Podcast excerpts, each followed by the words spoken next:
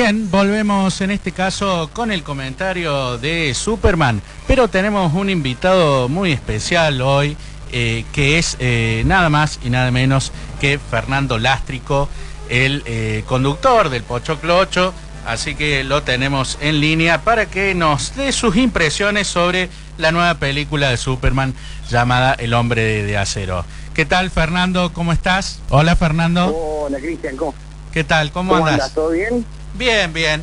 Bueno, eh, como eh, vos, digamos, sos como un ícono, digamos, de lo que es el cine popular, y esta película a mí personalmente me encantó y es, y es digamos, para todas las audiencias. Bueno, queríamos saber tu opinión sobre la película del hombre de acero.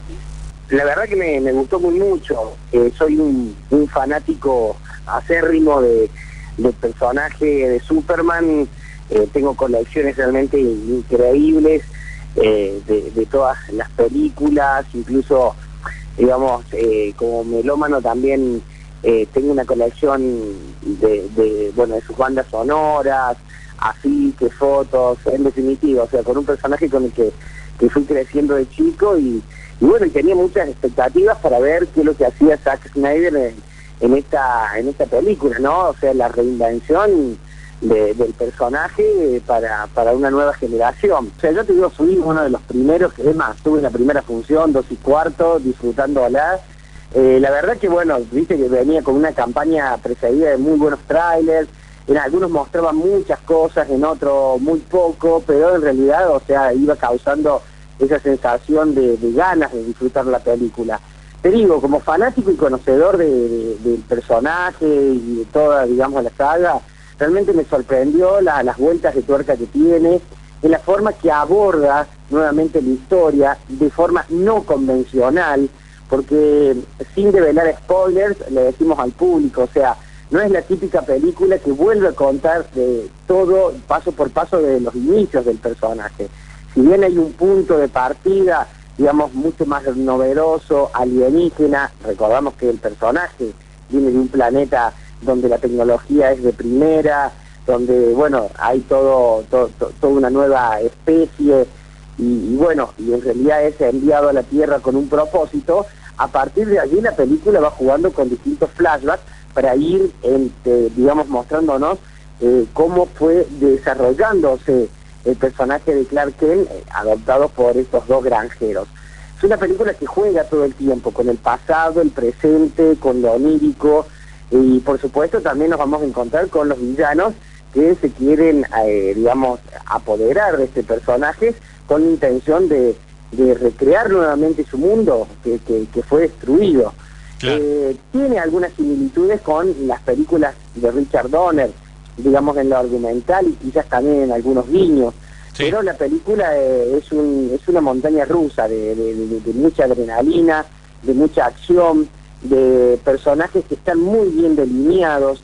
Eh, realmente cuando el año pasado sabíamos que Henry Cavill iba a interpretar a Superman, apenas uno lo vio físicamente dijo, este es Superman. Realmente. es una mistura entre el que todo el mundo recuerda, como fue Christopher Reeve, y además tiene un peso propio, ¿no? Eh, es muy buen actor, yo lo vi en películas como Los Inmortales, a la calidad de luz del día y también en la serie Los Turos y, realmente no tenía duda de que realmente eh, que iba a demostrar tener ese sexapil, ese machismo que, tiene el personaje y esa vulnerabilidad. Eh, también está Russell Crowe como su padre biológico, que es toda una sorpresa porque uno se, se imagina que va a estar muy poquito tiempo en la película, como lo hizo en la versión de, Marlon, Brando. Eh, Marlon Brando. Y sin embargo, se las arregla para estar más tiempo y para aparecer constantemente y realmente en un personaje que eh, está, está a la altura de lo que de lo que viene interpretando últimamente. Sí, sí. Y después, bueno, hablar de todo el reparto que es muy completo. Eh, por supuesto, hay que destacar al villano que es Michael Shannon, que, que realmente es detestable, es un villano para estas épocas que estamos viviendo. Y, y bueno, y por eso vuelvo a repetir, lo que me sorprende es la acción desmedida realmente pudieron hacernos creer que el hombre puede volar, de que la velocidad, los superpoderes realmente son creíbles, o sea, estamos en una en un nuevo siglo en donde los efectos especiales eh, están muy bien manipulados. Y además, eh, bueno, eh, contarnos la historia de otra forma, que eso es lo que sorprende para que el público que ya la conoce no vaya, digamos, en cierta forma como diciendo, bueno, otra vez tengo que ver todo, cómo va, o sea, no es para nada lineal, y además se toma sus libertades y también tiene algunas sorpresas, ¿no? Sí, sí, sin lugar a duda. Y a mí, una cosa que yo suponía, pero bueno, lo confirmé viendo la película, es que no es una película de Nolan, es de Zack Snyder realmente. Eh, no sé si, si, te parece. ¿Ah? Claro, claro, claro. Bueno, Zack Snyder había hecho la película El Amanecer de los Muertos, después hizo Watchmen, que a mí realmente no me gustó, me aburrió bastante, pero eh, visualmente era, era, era imponente. Sucker Punch, también una película que de cierta forma no la terminé de, de digerir. 300 sí me gustó muy mucho, su estética y todo lo demás. Eso está, bueno, de manifiesto en esta producción. Y lo de Nolan quizás la parte un poquito más oscura, los, los, diálogos de los personajes, eh, en definitiva eso se nota un poquitito, pero es más que nada de una película de, Zack Snyder. Y, también, por supuesto, no, no dejan de lado algunos guiños, como por ejemplo a las viejas películas de Superman, hasta incluso a la serie Smallville. O sea, no, han, no, han, dejado pasar... bueno, hay varios actores de Smallville. Ningún tipo de guiño como para que los seguidores de cierta forma no se sientan que están en un nuevo terreno, ¿no? Sí, sí, sí. Y bueno, hay una escena, si mal no recuerdo, donde está el profesor Emil Hamilton de, del Hombre de Acero junto con el actor que hacía de Emil Hamilton en Smallville.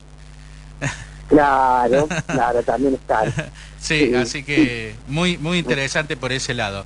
Eh, ¿La viste en 3D o en 2D? Hay un cierto paralelismo con, con, los Batman de, Nolan. Sí, sí. Eh, hay una escena, uno tiene que estar muy eh, pendiente, ¿no? Hay una escena donde se ve un, un, un satélite sobre, digamos, en el espacio. Y si uno presta atención, el satélite tiene el logo de Industrias Way.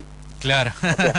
como que todo está concatenado dentro del universo de DC Comics. claro, y hay otro, un camión que dice Lex Corp. también, también, también. Y lo bueno de esta película es que, bueno, no, no metieron a Lex Luthor, que eso también lo agradece el público. Sí, está bien. para próximas películas está bien, pero que volver a contar con los mismos villanos, en definitiva, o sea, también le da un nuevo aire.